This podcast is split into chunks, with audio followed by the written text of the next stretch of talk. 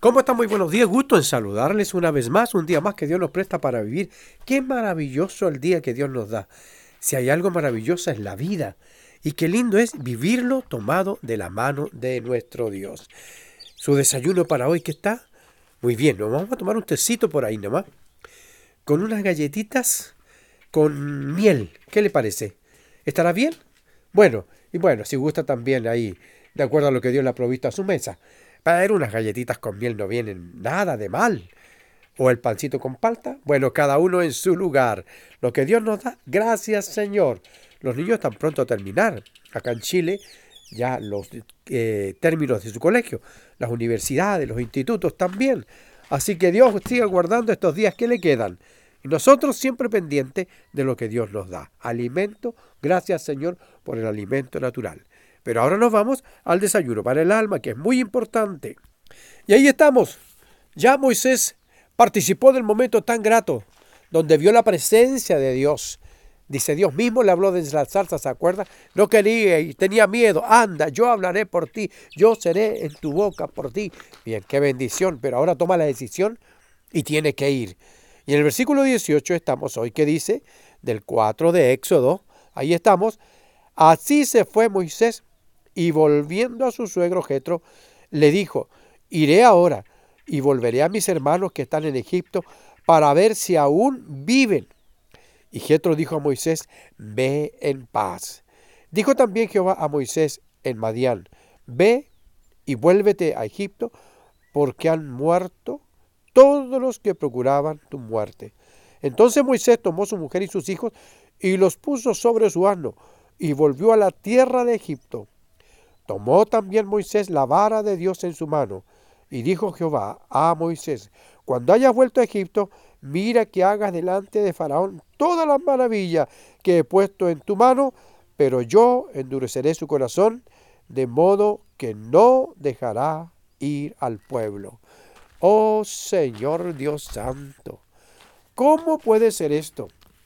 Uno se encuentra de pronto inquieto al ir mirando la palabra santa aprendiendo cómo Dios va trabajando, cómo Dios va ordenando las cosas y además Él está haciendo otras cosas que van a producir más problemas. Sí, claro, le dice, anda, claro, Moisés se va, habla con su suegro, va con su familia y camina, pero Dios le dice algo, tú vas a ir allá y vas a hablar porque todos los que querían matarte ya no están, así que la sentencia de muerte casi ya está obsoleta.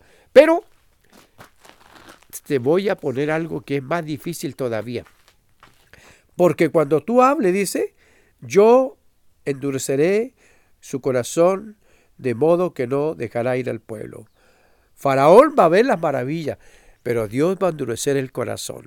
Muchas veces puede que nos ocurra a nosotros en la vida, que a nosotros nos parece está todo bien, está todo en el orden, está todo perfecto, pero de pronto nos encontramos y nos damos cuenta que hay otra traba que está puesta por delante. ¿Y quién la puso? Nuestro Dios, porque Él sabe probarnos y probar la manera que también nuestra fe es sustentada. Pero ¿sabe? Lo lindo de esto es, y lo importante es saber que Dios no deja a Moisés al azar de la vida de lo que va a ocurrir. Y ni siquiera Dios guarda el secreto para decirle que Faraón va a endurecer el corazón Puede no habérselo dicho, pero Dios se lo dice. Mira, tranquilo Moisés, lo que está ocurriendo es lo que yo voy a hacer. Yo voy a endurecer el corazón para que no los deje ir. Pero tú tranquilo, sigue haciendo lo que yo te ordeno. Muchas veces en la vida nos va a ocurrir así.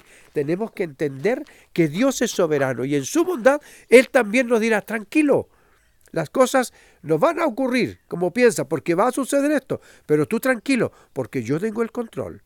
Muchas veces quisiéramos ir por una, una situación a, la medicina y que nos dieran la respuesta inmediata. Y de repente nos dicen, no, hay que hacer un examen. Después, no, hay que hacer otro examen. Y como que empezamos a pensar, Dios mío, que... Y el Señor dice, tranquilo, yo tengo el control. Los exámenes tienen una razón.